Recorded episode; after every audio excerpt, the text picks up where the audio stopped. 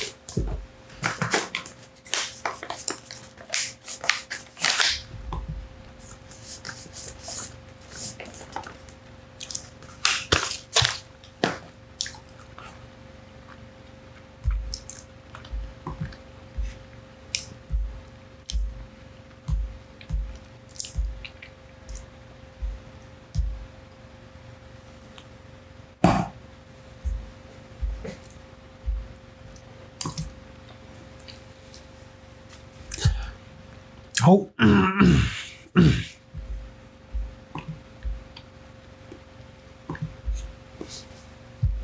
好，欢迎收看这个礼拜的宅哥老师说，Terry Jig Talk。这里有个不出门社交宅哥，会跟你讨论饮食、生活、社交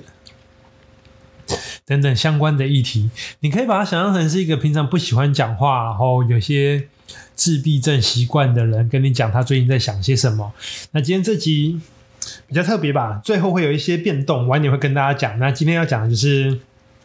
几个，第一个是看剧，一个是我上个礼拜看了 Netflix 的一个节目，叫做《经济之国的闯关者》，它英文叫做 Alice in the Bo Alice in Borderland，就是有点像爱《爱丽丝梦游仙境》的一个转换版。对，然后。这是我上个礼拜周末看的吧，然后很还蛮惊人的，我一下就看完了。通常我不是个很喜欢看日剧的人，特别是以前，就是我记得我好像国高中的时候，那时候很流行日剧，我那时候一点都没有办法喜欢上，然后到了大学以后更是很难喜欢。但是大概这二三十年、二十年吧，二十年左右的时间，我发现有一些类型的戏剧日剧是我会爱的。那像这个。Netflix 这次上那个《经济之国的闯闯关者》，我就会觉得 真的是不错看的，对啊，还蛮推荐的。就是，但看完以后，我也不太清楚为什么我会觉得还蛮好看的。只是说一开始啊，我会点进去看，是因为觉得，哎，会跟一个很像日本很中二的一个故事剧情，就是游戏呀，然后好像有生死之间的东西，然后和一个美国的童话结结那个是有结合一个，因为它英文叫做 Alice in the Borderland 嘛，然后然后我就觉得哎，好像是有连结的，然后 Netflix 又说哎，他们跳入了什么兔子洞什么的，就觉得哎，好像很有趣，来看一看。然后看了看了一看，你就发现完全没有任何的关系，完全没关系。最多啦，就是里面有一些角色有点像是那个《爱丽丝梦游仙境》的角色，例如说 Mad Hatter 那个帽客，疯狂帽客。然后那个重点是那个帽客在剧里面连帽子都没戴。然后还有一个是那个什么。剧里面还有出现一个角色，后来我看维基才发现，哦，原来他是柴郡猫。柴郡猫就是《爱丽丝梦游仙境》里面一个会笑的猫这样子。然后在剧里面，里面里面有个人，就是好像他象征着柴郡猫，但是完全没有发现，就会觉得，嗯，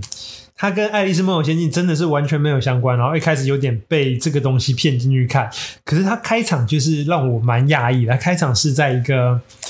呃，在日本很流很有名，诶，那是那个那个应该是涩谷站吧，就是很很有名的一个十字路口，大家知道吗？就是在比如说东京甩尾啊什么，都会在那边拍摄一个在那边过红绿灯的那个画面这样子。那那一个街道，然后完全没人，然后就会让我很好奇，诶，到底是怎么做出来的？那个是凌晨去拍吗？还是说用照片合成，巴拉巴拉巴拉之类的，就拍好几次，然后一块一块剪，把它拼成一个这样子。就是蛮好奇的啦，然后那 anyway 就是你好奇以后就会继续看，然后看看看就会觉得越来越好看，越容易被越越越被吸收进被被吸进去的感觉，对啊，那其实因为我我自己看就是还蛮喜欢看书，但是《爱丽丝梦游仙境》真的是我一直一个无法理解的存在，这样子，我后来去研究一下才发现，哎。它跟一般的小说不太一样。一般的小说啊，例如说拿我拿史蒂芬金，他是一个美国的专门写惊悚小说的作那个作家。你我觉得你可以把它想象成是美国类型片里面的九把刀的概念这样子。然后他就是他有一本，他出了一本书叫就是教大家怎么写写小说，或者是小说之于他，他他会教大家怎么写啊，然后他的分享这样子，他里面就会讲到。在写作者在写小说的过程，他其实是有点像是漫无目漫无目的的发掘，他要写到快完，写完，甚至写写完以后才会发现啊，原来这整本书它会是一个。有一个他想要讲的主题，但是他一开始可能不知道，他是要写到快完的时候，他才发现啊，大概是那个主题，然后于是他就会开始修，他写完以后，然后开始一直修，修一遍，修两遍，修三遍这样子，花很大的时间去论事。最重要的就是要把他想要呈现的东西更明显，然后把不重要的东西把它消消除掉这样子。也就是说，几乎很多小说，或者特别是那些经典名著，都可以感觉到它它主题有一个核心，那个核心是。现阶段文字没有办法去叙述，然后你也很难去跟人讲解出那个概念的东西。例如说，在《被讨厌的勇气》这本书还没出来之前，其实就是就是这个这个名词啊，它之前没有存在在这个世界上。然后我常常要形容这个东西的时候，就会说：“诶，怕三小之类的，这有什么好怕的？”好，我那个我不能因为一些些无聊的事情去做我不那个本来就应该要做的那个叉叉叉这样子。然后自从那个之前就是之前没有被讨厌的小被讨厌的勇气这件这这句话嘛，然后也没有这本书的概念，所以说你要跟人叙述这个概念，你可能要花很庞大的力气什么的。那小说就有一点在沟通这种，可能有些人。人能够感受得到那是什么，但是要感受到那是什么时候，你要花更大的力气去了解背景。我觉得那是一个小说最容易带给人的一种呃逻辑吗？对，就是带给人的一个感受。如果常看小说的人，我觉得他们的表达能力是都会相对的还不错。对，不管是文字的表达能力，或者是说他会讲到一些。一般人不会注意到的点，有点像是有些人他形容美食就会形容的很容易那个词言辞贫乏。那如果你常常看小说的话，你可能会想到很多不同的方式切入啊，或者是怎么样的。对，小，但是重点是小说它是一个，它会有一个一以贯之的概念。可是《爱丽丝梦游仙境》，我就真的看不懂啊。对，后来才发现它是一个就是一个可能就一个大叔在跟三个女生讲讲故事，然后就乱掰一个故事的概念，就有点像他这就是童话故事。然后那个童话故事还不是一个作家好好写，他是在坐在船上乱讲故事，然后只是因为那个故事很有趣，然后就变成了一个小说。我觉得这概念比较像是一个音乐一首歌的创作模式，那只是因为那个年代最红的呃最新潮的那个技术叫做印刷术，而不是唱唱片业这样子，所以说不太一样。但是 anyway，就是我觉得《爱丽丝梦游仙境》比较本质上对我来说比较不像小说，对，然后我没有那么爱。可是这个剧啊。就不一样了。这个剧我真的是觉得让我联想到，因为我那一开始会看，会觉得哎呀，那天就有点无聊，想要看一点像 Marvel 那类无脑的片这样子。然后，但是 Marvel 片该看的也都看完了。然后你就发现，哎，美国有 Marvel 的片，那日本的话，他们就会有一些当地特色的片，例如说日本的漫画是一种就是只有日本才有的文化，然后日本的卡通也是。那还有类型剧。像大逃杀这样的类型剧，几乎就只有日本有。好了，韩国有时候也会弄一些他们的概念，这样子。韩国有点像是美国有什么和日本有什么，他们会把它搓揉成；还有中国有什么，他会把它搓揉出一个一个新的韩国文化。我觉得韩国跟的东西是呃，我以前真的是会就是很想要做的东西这样子。那 anyway，但。以前啊，就是我，所以那天我就去看这样的日本剧、日日剧，就因为它是类型剧，因为看起来就是超级中二这样子。因为我其实蛮不喜欢看日本的主流日剧的，就是我不知道大家有没有注意到，就是以日剧啊，以我来看的话，我常常会觉得，哎，怎么有点傻狗血，或是它的结构怎么有点简，有点太简单了的感觉。但日本人其实应该不会到。大家都那么喜欢这么简单的东西嘛？可是后来我就发现到一件事情，就日本的电视台很少，所以他们的日剧一个时期内能够看的日剧是很少的。对，日本的很多通路媒，应该说媒体的通路，我觉得都是被一些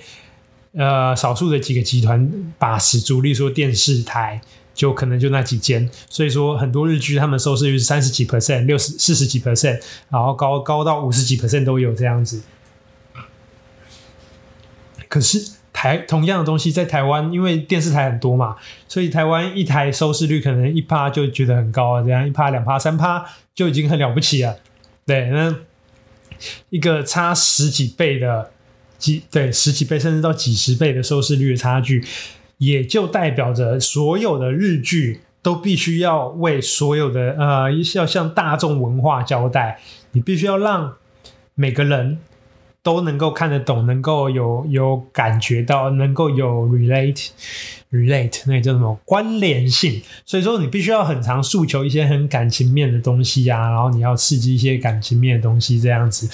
类似的概念，我觉得最最适合拿来举例，就是我前阵子看的另外一个韩剧，叫做那个 Star Up。我的新创时代，因为我自己是创业，现目前在五年吧，然后就是对于一些创业的东西概念还蛮感兴趣的，所以诶看到这个东西跟我有相关，我就觉得还不错，蛮好看的，我就会想要看下去，然后再看一看，就觉得诶你们讲一些创业的观念都还不错，正确。那我真的越看到中期，越看到后期就越受不了。其中有一个点就很好笑，就是说我女朋友她就就就嫌韩剧很无聊，不喜欢看。然后她但三不五时，她就要出来凑一下热闹。然后她每次出来就觉得，哎，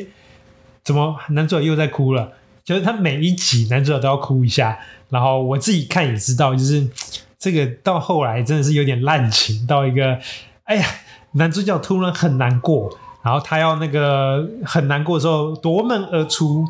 那夺门而出。应该就是要跑到街头，什么他在大楼里面夺门而出，要跑出去嘛？结果夺门而出很难过，要跑上天台，你就觉得困惑，为什么要跑上天台？应该是待会要发生什么画面很美的事情。然后果然就是女主角和男主角上去，然后一起相拥而泣，还是接吻什么？有点忘了，总之就是一个画面太美，我不敢看的状态，这样子就会觉得哎。呃，我其实我是想要看创业故事，但是它剧里面最大的主轴其实还是爱情的剧啊，或者是三角恋情之类的东西，就会觉得哦，有点有点啊、哦，不是我的最爱这样子。那日剧很容易有这样的东西，就是日剧可能每一集都是一样的结构、一样的 pattern 去跑这样子，看后期就会多多少少会觉得哦，有点没有那么喜欢。可是啊，这个经济之国的闯关者，他就相对比较不一样，我就会觉得很特别。我就会发现它是整一个一个商业模式的不同。为什么呢？因为经济之国的闯关者其实是 Netflix 去赞助拍摄，然后他一次就是上一整季这样子，然后上一整季你就可以一次把它看到完。那 Netflix 它其实不需要对日本的三十几 percent 的四十几 percent 的收呃观看者负责，因为。以往电视台的受众就是全日本嘛，可是 Netflix 的受众是全世界，也就是说，他日本人只要有五 percent、十 percent 的人喜欢，然后在那个可能其他国家也都有在看，对他们来说就是一个全雷达，他们的制作成本就能够回收，也不一定这样子，所以说他们就不需要做一个。呃，向大众交代的东西，因为有很多东西，例如说，有些人他就不喜欢听流行音乐啊，有些人他就是喜欢听某一类型的音乐这样子。然后像我的话，我就是相对比较喜欢类型音乐，我也很喜欢很多主流音乐，但是就是对于太标准的 pop song 就会觉得啊，就没有那么爱这样子，就就是觉得那个，譬如说披头士，大家最红的可能是那个 Yellow Submarine 啊，或者是呃。Hey Jude 之类的东西，那我可能最喜欢的就是 Help 它的前奏，喜欢一首歌的前奏这样子，就会觉得，哎，怎么不太一样？跟我会就是喜欢的点跟人家不太一样，然后我觉得多多少都会遇到一些这样类型的人，然后他们就比较没办法看在看到他们喜欢的东西，因为很多人像我平常在看。那个新闻啊，或是新的艺人，我都会哎，他是谁？我不知道，这样子就就很难跟上这样子。但是这个有 Netflix 出来以后就不一样了，就是有越来越多奇奇怪怪的东西，就是可以在上面看到，我觉得很有趣。对，然后我很喜欢在上面看，就是日本的漫画，像我在 Netflix 上面看的，就是有那个那个叫什么《鬼面之刃》嘛，最近很红的。我刚开始看就觉得，嗯。有点特别，因为那时候就是有那个我朋友跟我讲，就超好看，一定要看。刚开始看就觉得，哎，好像还好，最多就是主角设定不像是以前日本漫画那种很热血的感觉，他的主角比较有一点像美国 Marvel 的那一种，就是责任越大，能力越大，责任越重的感觉。就是以前的日本的漫画角色啊，这种战斗的。漫画他就是男主角就要很热血，然后就靠着热血打败全世界这样子。然后男主角通常都有点无脑。那《鬼灭之刃》这个男主角就是他是一个很冷静、会冷静分析的东西的人。然后他没事也不想要去当那个英雄这样子。在日本漫画真的比较少见啊。日本漫画的主角通常就是我想要变强，我只想要变强，我就是为了变强。第一次我算是少数看到这种就是。他他要他不想他他是别无选择，然后必须要去做，然后主角是走温柔路线的人这样。诶，第一次看到，我觉得蛮特别的。对，然后另外一个就是那个晋级的巨人，真的是好看啊，对啊，真呃，他第一季、第二季就超好看，然后好像中间有一季就是发现那个就是。别的巨人发现大家真真实身份那那一季，我就觉得还好。然后最近我又看到新的一两季，有够好看。对，又又回到我当初一开始看的地位。因为我在看这种剧剧剧集，我会有一个一些很奇怪的标准，就是要我要不怎么判断一部剧到底是不是我追下去的？我就会看第一季第一集有没有人漏点啊，或者是前几季有没有很重要角色就突然死了这样子。这种就是，如果突然这件事情很惊讶让人发生的话，通常就是个好看的剧。对，那还有一些其他的，例如说一开始大场面很吸引人这样子，像《经济之国》的闯关者，就是我觉得符合了其中的两点，然后哎，好像三点吧，在前几集都有交代，都都有让人想要看的东西，就是第一个漏点，然后第二个是很突然的有人死亡，还有大场面三个。今际之国都有符合到，我就觉得还蛮喜欢的。那最主要想要讲的就是说，Netflix 因为它的特色，它可以去做各种类型的片出来，真的很让人期待。就是未来的，就是不管是电视或是电影的发展。因为像大家，我不知道大家有没有现在有没有在看有没有在上 IMDB？IMDB 它是一个让观众可以自由去上传他对于影集还有电影的观感体验。那通常一般来说啊，电影七分就代表七点零以上就代表可以看，然后八分就是你一定要看的剧作，你真的不能不看的剧作，对，不多，对，那九分就是，好，九分才是不得不看的剧作，但八分这真的是大概就是当年度的超级强档，超当年的超级成功的片这样，八分以上就真的应很必必看的啦，九分就是。算是我看看九分应该算是五年难得一见，甚至到十年难得一见的程度这样子。这是电影，因为电影它就是在各个国家放送嘛，然后它的受众也是大众，然后有些人会喜欢，有些人讨厌，所以说电影的分数平均大概就是这样：七分以上可以看，八分必看，九分就是十年难得一见的的概念。可是你去看影集就完全不一样哦。Netflix 上影集动不动就是八分九分，都超夸张的分数，然后就觉得哇，如果你用电影的标准去看，就有很容易踩到雷，很容易。这我我刚看了什么？我我怎么好像没有很喜很难入戏呀？这样子的概念。然后你再仔你会觉得怪怪，然后后来再仔细看，哎，有一些日本的漫画也是分数超高，然后你看完以后，这真的不可能有那么高的分数，就会发现其实会去为那些。呃，影集或者是会去为那些卡通评分的人，都是看完的人。你会看完这些东西的人，就代表你是很喜欢的人。也就是说，你上去留言的基数不一样。以往看电影是一个人很喜欢，一个人很讨厌，很讨厌的那个人，他可能是被很喜欢的人拖去看。比如说，可能就是我女朋友被我拖去看某个漫威的那个英雄剧，她就觉得其实很难看，然后我就觉得啊。OK，其实不会啦，都正常来说，电影都会有一个平均值。我不知道为什么他们就做得到，但是就是就是呃，我想我想象怎么讲啊？呃，像我觉得《猜火车》在我心里是一个很强的剧名片剧作，它可能在我心中可能有八分以上，但是我记得它好像在 IMDB 或是斗争俱乐部在 IMDB 上面就没有破八分。就是少数会有这种落差，我就会觉得那是因为可能我这个年纪，我那个时候的那个年纪，还有当当下状态就很喜欢那一种东西这样子。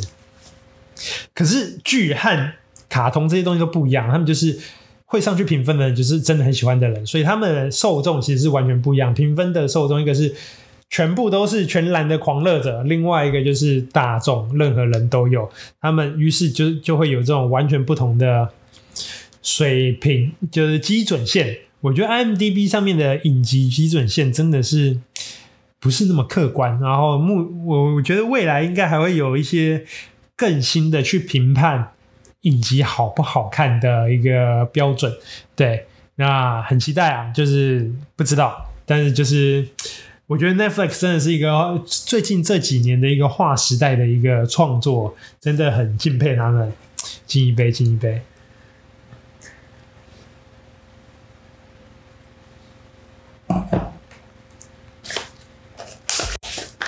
好，那下一个啊，就是要讲熟成牛排和铸铁锅有多荒谬。就我最近在看一些。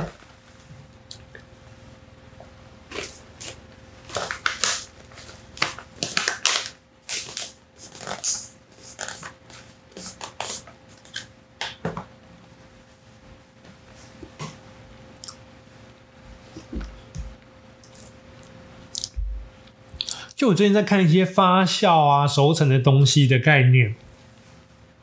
然后我就会觉得这东西就是再一次的，像我记得上一集、还是上上集有讲到，就是 fine dining 和 daily dining 的差别，就是精致饮食文化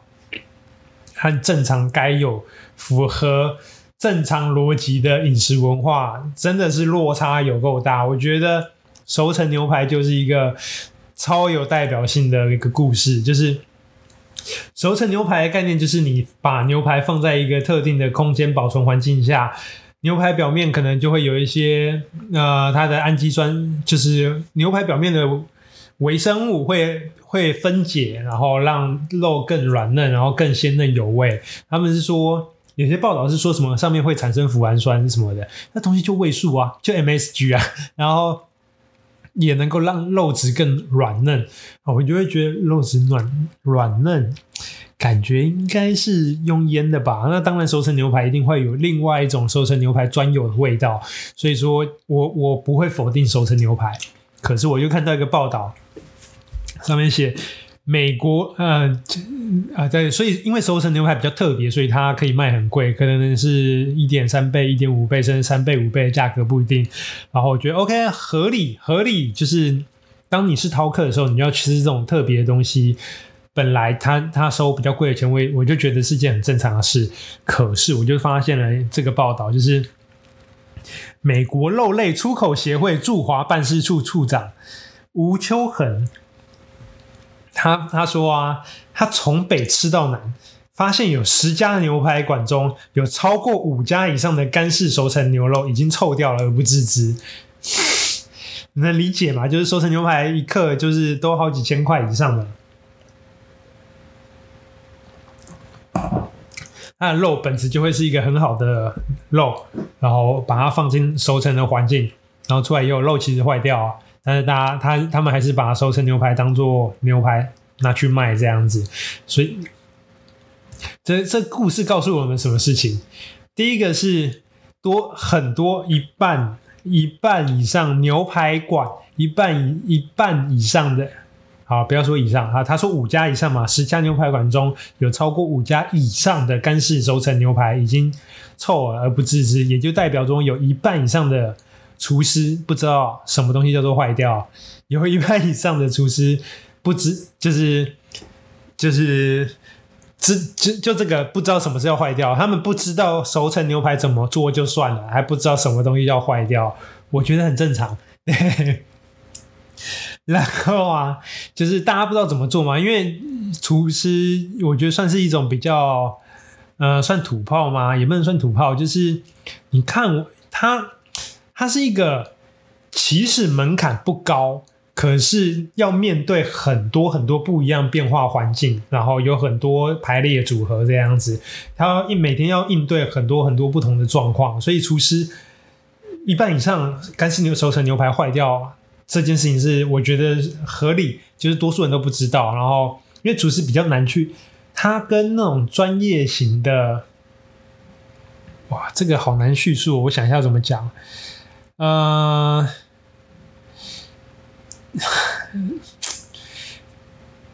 我换个我换个角度讲好了，就是大家觉得现世界很先进，好像每个人都知道的事情，很多时候不见得是一开始大家就知道，而是优胜劣败以后，剩下这类型的东西存活着，这是什么意思呢？呃。大家到有没有发现，在台湾啊，外食基本上只剩几乎都只剩下现做的东西，很少有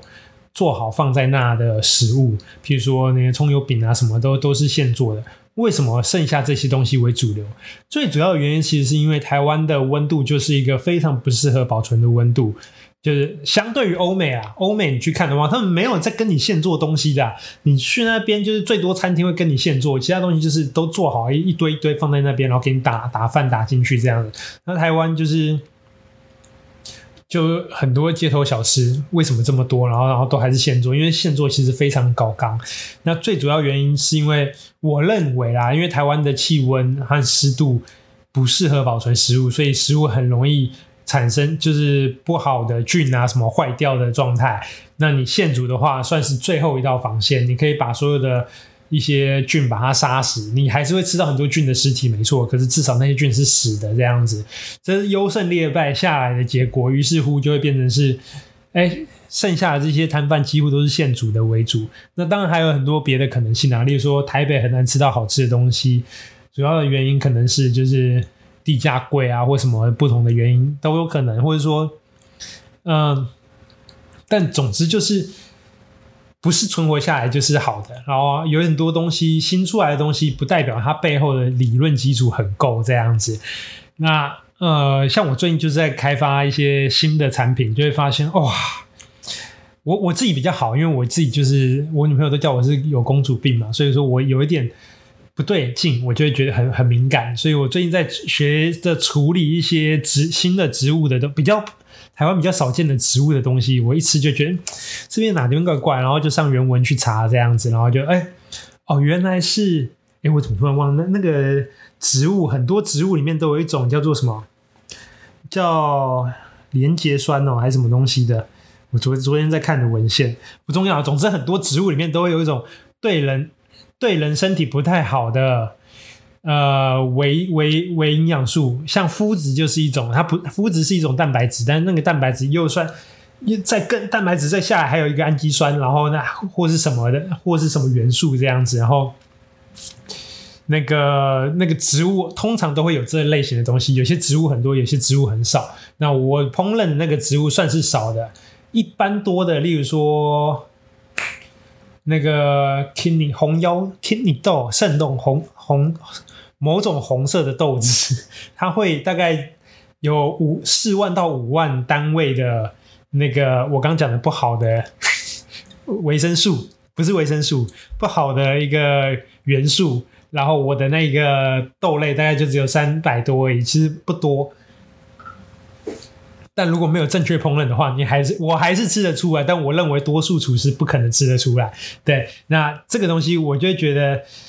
诶，熟成牛排不是前两三年前两去年吧，去年还前年不是超级火红吗？大家都在讲，懂吃的人一定要去吃这样子。怎么会这么荒谬？五成以上的干式熟成牛肉臭掉，不知道这样子，就让我想到更久以前的铸铁锅风潮，好多人都在抢铸铁锅。就是铸铁锅，我不知道大家知不知道，就是一般的锅子不是不锈钢锅嘛？然后或者是炒锅、不粘锅，然后还有一种就是铸铁锅，它是一种很厚重的锅子，它的特色就是它是铁铸铁做的，然后壁很厚。它的优点啊，就是。因为它的质量很重，所以说它这个质量都可以蓄热。也就是说，你拿它去煲汤的话，它的热能是可以从整个锅子慢慢散进去的。慢慢散进去以外啊，它的锅子以前我们的锅子不像不锈钢锅很薄嘛，热就是只能从下面往上这样子。然后热不只是没办法呃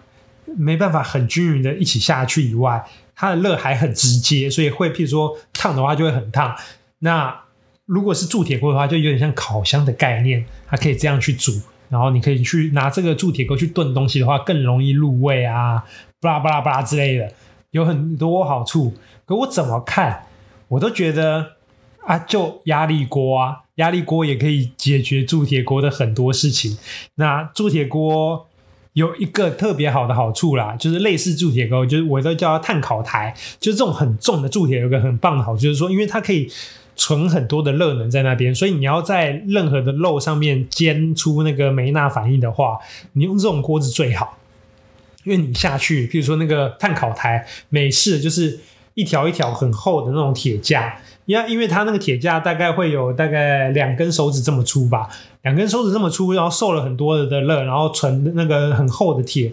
漏一下去，马上就会被烙出一个烙痕，然后那个就碳香味就会出来，是一个很香的味道。铸铁锅也是有点类似的概念。如果用一般的铁锅的话，它可能存不了那么多热，然后可能那个你漏下不是油在过冒烟点，就是你漏下去，你要等一段时间才可以被烙出那个碳烤的颜色，这样子没有那么不是那么适合啦。就是越重的铁越能够做出这样的碳。呃，保存更多的热，然后煎出那种没那反应这样子，所以铸铁，但铸铁锅主要还是拿来炖东西为主。那铸铁锅有这些好处，那它的缺点呢？第一个就是铸铁锅超级重。就是重到，如果你有在做外面厨师的话，像我以前有在做厨师啊，我左手碗通常都是半报废的状态，因为你可能一次炒，我以前做意大利面嘛，你可能一次炒三份面，什么重到不行啊，所以你很容易这边受伤。那铸铁锅不可能，你不可能拿铸铁锅当你平常烹饪的主要元素。那家庭煮家庭用的话，你可能偶尔煮一下，我觉得没差，但就是真的是没必要做铸铁炒锅这种东西。那第二个好处，铸铁锅的好处就是，哎，不，第二个坏处，铸铁锅我觉得最主要的坏处，它是很不好的坏处，就是铸铁锅，因为它热能存得多嘛，所以说相对另外一个层面来看，它散热非常的慢。什么叫做散热很慢？散热很慢为什么是缺点？你如果在温度够高的环境下，例如说八十度慢慢炖煮，哎，你可以达到低温炖煮的环境，其实是很好的。你可以就是低温烹调炖煮的概念，然后可以让味道更慢、更呃更释放这样子。但问题是，如果它到食品的安全温度大概是在五度还七度到五十几度之间吧，六十度之间。如果铸铁锅在这一段时间降温也很慢哦，也就是说你要放冷的话，你不能放在铸铁锅放冷，你要把它倒到另外一个锅子放冷。可是铸铁锅就已经超重了，你还要换到另外一个锅子，其实我就觉得啊，真的就很麻烦，而且有点。多余啊，那就是用压力锅就很可以解决了。如果我是在家会煮的人，我真的不会选择铸铁锅。可是那个时候真的好红铸铁锅，搞得我也想要买一个啊。那就就会有一种浪漫情怀的感觉嘛，就看到锅具就。也给我来一个吧的概念，那我最后是没有买啊，因为我还蛮就是我越来越讨厌家里太多东西这样子，所以说我最后还是选择没买。那我会觉得就是很多，就像我上一集讲的，就是 fine dining 和 daily dining 的概念，就是很多时候我们在吃东西呀、或是我们在看东西，都比比如说我们接受关于吃的文化这件事情，基本上都是在诉求一种浪漫情怀。网络上在拍烹饪的影片，就是有点像是 food porn 的概念，就是食物 A 片。你看到食物就啊啊，好像很好吃耶，然后在煎东西，然后再听 ASMR 的感觉，就是啊吃东西那个享受那个切那个食物的鲜脆啊，然后拍那个食物的摆盘，然后做法都超级复杂啊。我是厨师，我自己都不会想要照着操作，我都我只会找着。有没有办法让它更简单一点的解决方案这样子？所以说，就是我们看的时候都在看浪漫情怀，还是只有我啊？就是我看都是看浪漫情怀，然后自己做的时候就只会想要偷吃步骤，然后简简单就好，简单好处理就好，然后做给人家东西也不会，就是也不会想要把它弄得太精致。我觉得就是没有必要，那它就会有一种。文化和日常执行的落差，我一直觉得这落差很奇怪。对，那呃是让突然就觉得蛮有趣的，分享给大家。就是熟成牛排和铸铁锅都是一种，就是食品或是食物文化上的一个，就是理论和实际的差别的，理想和实际的差别，我觉得是一个有蛮多大家应该要留意的地方。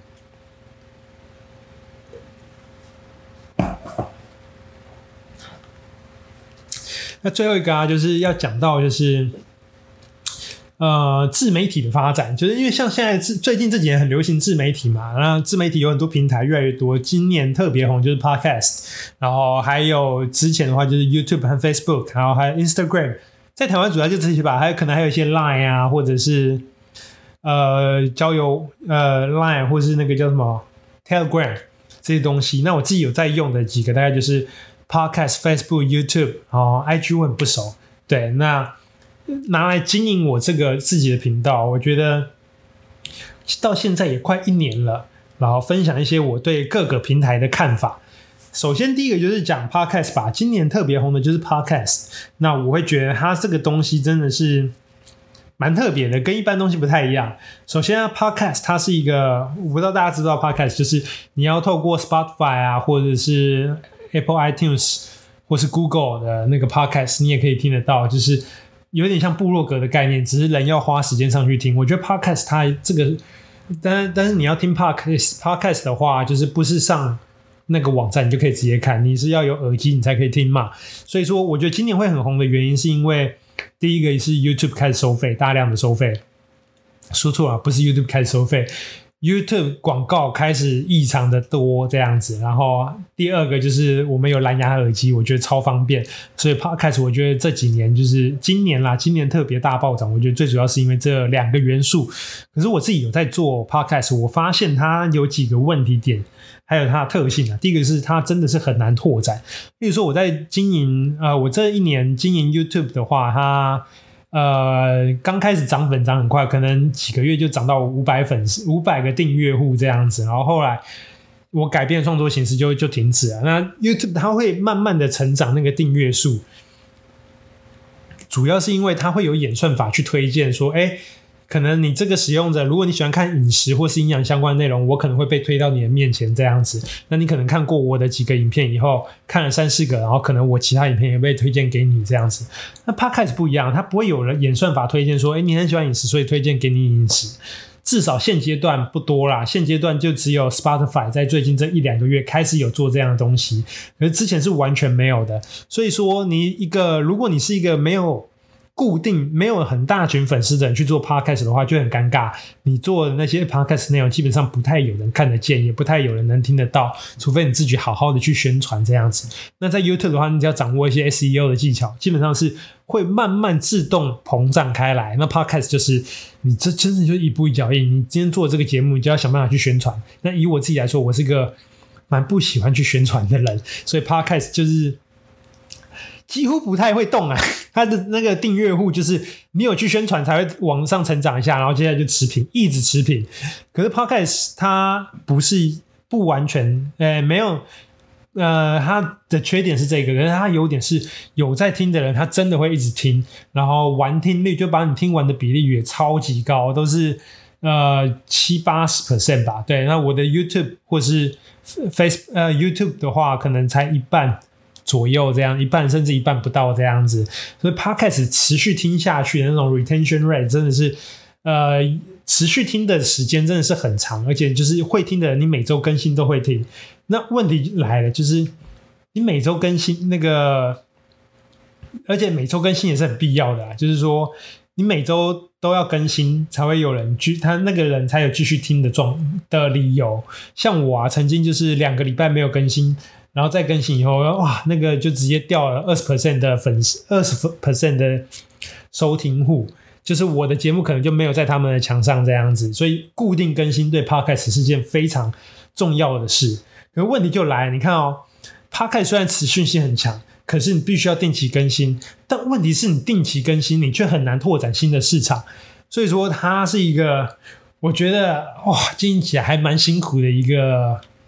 平台，我觉得它比较适合那种大型的 KOL，例如说你是理科太太啊，这或是就是一些你已经有相当程度的受众的时候，你想要深化你和你的受众们的沟通的话，透过 Podcast，我觉得会是一个很棒的方式。那第二个就是要讲到就是 Facebook，Facebook 的话，我这一年来大概就是。我看一下我现在多少粉丝？我现在的粉丝数，我看一下哦。等下，我现在还在直播吗？我看一下，应该在直播吧？对。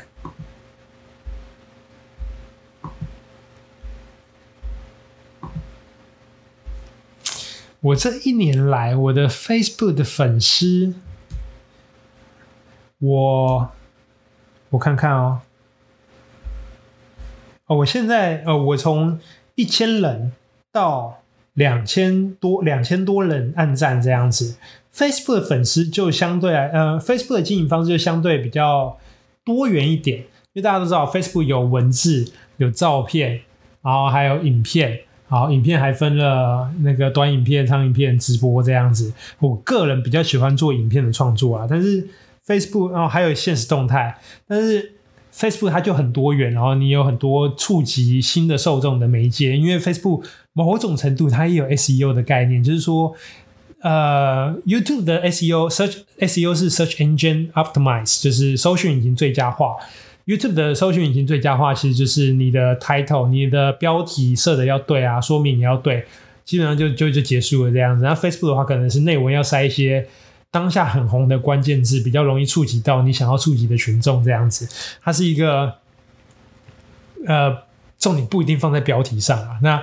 呃图片、照片、文或甚至是纯文字都可以这样子。然后当然图影片的话，跟 YouTube 的那个 SEO 的模概念有点像这样子。那 Facebook 它触及的方呃的方式比较全面。那对我来说，我也因为因为我自己也有写文字的习惯，所以我也还蛮喜欢 Facebook。而且我也觉得他算是一个某几个类型的人，还蛮适合开始的地方，这样子。像我这一种啊，对啊，那跟飞讲到 Facebook 就不能忘记提 IG 嘛。那 IG 就是一个我完全不熟的东西啊。我真的，因为我没有我我 我不喜欢拍照。我有我最近有不断的反省这一点，我有发现一件事情，就是呃。我不是不喜欢拍照，基本上我还蛮会，我自以为，我自认为我蛮蛮能够面对镜头的。但问题是，我很讨厌跟人出去，我很喜欢自己一个人。所以说我出门的时候都是一个人，可是自己一个人的时候自拍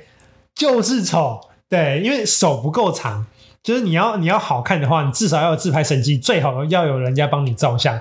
然后就会出现一个窘境，就是因为我都一个人，所以不会有人帮我照相。然后我我也不太可能为了说，哎，我要 我要请别人帮我拍照，然后就那个拿手机给一个不认识的人帮我拍照。所以 IG 它就是一个，我从它从开始的时候，我就发现我根本不太可能用这个社群软体的概念，我最多去拍一些。情那个情境照，我以前很喜欢拍那种情境照，但我后来发现啊，我拍这些情境照，网络上很多人就在拍，那些专业摄影师，他们用专业相机比我更有价值，更多了，所以说我只会拍一些很无聊的照片，就是很愚蠢的照片，例如说什么肯德基爷爷说哦耶的那个一个送的。机车的那个贴纸，我就只会拍这种无聊好笑的东西，那种东西就没那么适合 IG 啊。就是我自己看会很好笑，哈哈哈。所以 IG 从开始到现在，我几乎都没什么在经营。可是就是他在，就是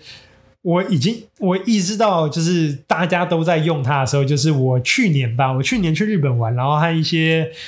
就是世界各地的人，好像是加拿大、澳洲，哈，反正就是加拿大、澳洲、美国，就是那些白人、黑人的男性啊，他们大概二十五岁左右吧。他们在以前我们出去交换联络方式，可能很久很久以前是用那个 email，然后在之前是 Facebook，那现在他们全部都是用 IG，然后他们在交换 IG 的时候，大家都聊得很开心嘛。然后问我的 IG 的时候，我就我没有 IG。然后瞬间就一种啊，我真的老了的感觉，这样子就是外表上可能看不出来，因为就是华人的男生，华人的男生女生都一样，看起来就是年纪比较小，所以说外表上看起来可能平辈，可是我可能我可是我可能比他们大十岁以上这样子，所以就会觉得哇，我第一次觉得就是。我比人家老是因为这个原因，然后后来回到台湾也发现，可能你和二十几岁的人相处，你会发现，哎，大家都大家在交换联络方式是问 IG，哎，你 IG 我要追踪一下，没有人在用 Facebook，然后就会觉得哇，IG 真的是一个很值得要做的东西，但是我真的是很不熟，然后没有在做，然后现在还是为此而苦恼这样子，因为就未来在想可能带自拍神器吧，但是。心里一直很抗拒一个大男生拿自拍神机拍照的感觉，这样子，所以好不重要，重点就是 IG 我不熟。那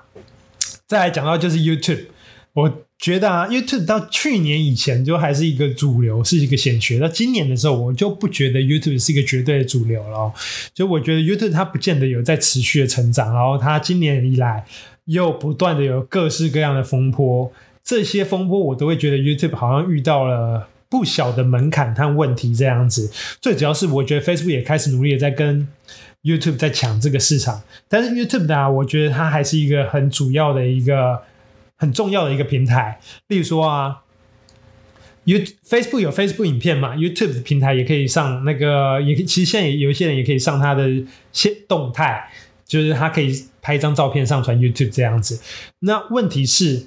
YouTube 上面的影片看的人的时间就会比 Facebook 长很多，也就是说，在 YouTube 上的人，他们就很习惯花时间看影片，在 Facebook 上的人，他们很容易没耐心就滑过去了。所以说，呃，YouTube 的看的时间那个 retention rate 就很长，也就是说，花最多时间看东西的平台，第一名是 Podcast，第二个就是 YouTube，第三个是 Facebook，IG 不知道 IG。它现在有 IGTV 嘛？我不知道它是在哪边啦，但总之就是 YouTube 是一个靠影片定胜负的状态。然后 YouTube 的使用者其实我觉得比我想象中的还要分众很多。就是我三步所会发现，哎呦，怎么会有这个 YouTuber？怎么会有这个 YouTuber？然后他讲的东西真的是很棒。然后为什么我之前从来没有听过他这样子？然后也蛮多，就是蛮多人不一样的啦。那所以说我自己觉得。YouTube 这个东西就有点像我刚讲的 Netflix 一样，它是它可以有那种分众的概念。我很推荐，就是大家，呃，我相信大家都有在用 YouTube，也不用推荐了。但是就是我觉得它未来这个趋势会越来越明显，因为像我自己现在很喜欢的几个 YouTuber，都不是巨型 YouTuber，可是我都很喜欢。例如说，我很喜欢的 YouTuber 是一个是 Miula，他专门在讲商业和科技还有投资的一个 YouTuber，然后还有最近发现的一个日本的。太太吧，就是他叫他讲，他讲，他专门在讲一些日本企业的一些各种故事，可能并购的故事啊，或者是三不时把什么半泽直树套进去这样子，或者是讲一些日本的商业相关的新闻和知识，我觉得很有趣。然后还有一个是 Chip，Chip 是一个专门在讲历史故事的，然后我觉得他的频道名称好好笑，就叫 Chip，蛮有趣的。然后他个人发言，我也觉得凶。很直接，喜欢对。那我很喜欢这些 YouTuber，啊相较，我觉得他们比较像是新时代的 YouTuber。他们相较于以前，我觉得一些大型的 YouTuber，可能像是九 man 啊、反骨男孩这种东西，他们拍的都是比较主题性质的东西。两者比较起来，我就比较喜欢后者，因为后者对我来说就会觉得很简单很多。然后。这一类的 YouTuber 我觉得越来越多，然后他我也觉得他他会是一个后市看涨的状态，因为你看我喜欢的这类的 YouTuber，一看就知道他们拍片成本超级低，然后可能像 Joeman 啊，或是反骨男孩什么，他们要拍片的成本可能就相对高，还蛮多的这样子，然后他们拍的主题也也相对比较庞大一点这样，所以我觉得 YouTube 的未来趋势还是会走这种比较 niche 呃利基型的市场，但是你可以把它讲的。有一点深，但是又又可以那个让人留下来看这样子。那我自己是没有，我觉得会想要走这路线，但我自己之前一直没有做到。对，然后我觉得很糟糕，未来会想要改那个转型，好好的做这样子。也就是说啊，就是这是大概这四种平台的，我我所了解的这四种平台啊，以我这种就是那种微型到小到几乎看不到的创作者。对，讲创作者对吗？的人，就是我会觉得最主要还是要在这几个平台，应该找找找到一个属于自己，然后能够让大家接触到大家，让大家喜欢的方式。这也代表着起手式绝对不应该是从 Podcast。我自己觉得啊，我觉得就是你你不应该从。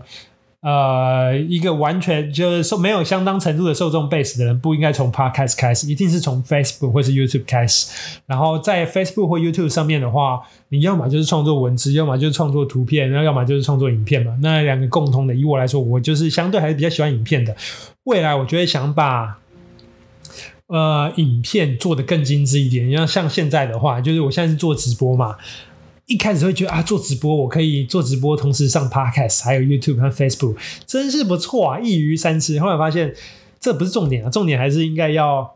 重点不是你在这些平台上有多少的量可以解决多少的需求，重点还是你要怎么样触及到更多的更多的受众。那你要找到更多的受众的一个很棒的方式，就是以我来说啦，我就会去。拉长，不管是在 Facebook 或是 YouTube 上面的那个 retention rate，那个叫续看率，对？拉长它的续看率的话，我相信更有机会被推广出去，更多人看到。所以说，讲到这，就是要讲到未这一集讲要讲重点啦，就是未来啊，这种直播，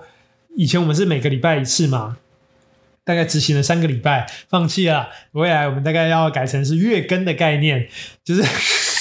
我们直播好像试了三四个礼拜，然后其中失败了三个礼拜，然后到现在突然就决定以后啊，我要放弃了，要改成月更这样子，有点糗。因为以前直播一直都有一些影音不同步的概问题这样子。那未来呢，我会改成是一个可能最多啦，一个月一次这种长型的直播，一次讲四集，然后四集上在啊、除了上在 Facebook 和 YouTube 会有一集以外，然后还有就是四集把它剪成。那个 podcast，然后上四个礼拜这样的概念，这样子，未来应该会用这种模式，然后也不代表不继续创作了，会创会做一些更多比较短一点的影片，然后比较希望耸动一点嘛，或者是比较有趣一点、生动一点的影片，然后希望大家会喜欢。那今天大家就这样啦，希望大家会喜欢我的主题。然后，如果对于我的任何的意见的话，都欢迎就是留言告诉我。很我很喜欢，就是和大家呃分享，就是或是大家跟我 feedback，就是对我的看法这样子。那如果有呃喜欢的话，欢迎按赞、订阅、分享、五星评价。那不喜欢的话，也可以留言告诉我。我是 Harry，下次见。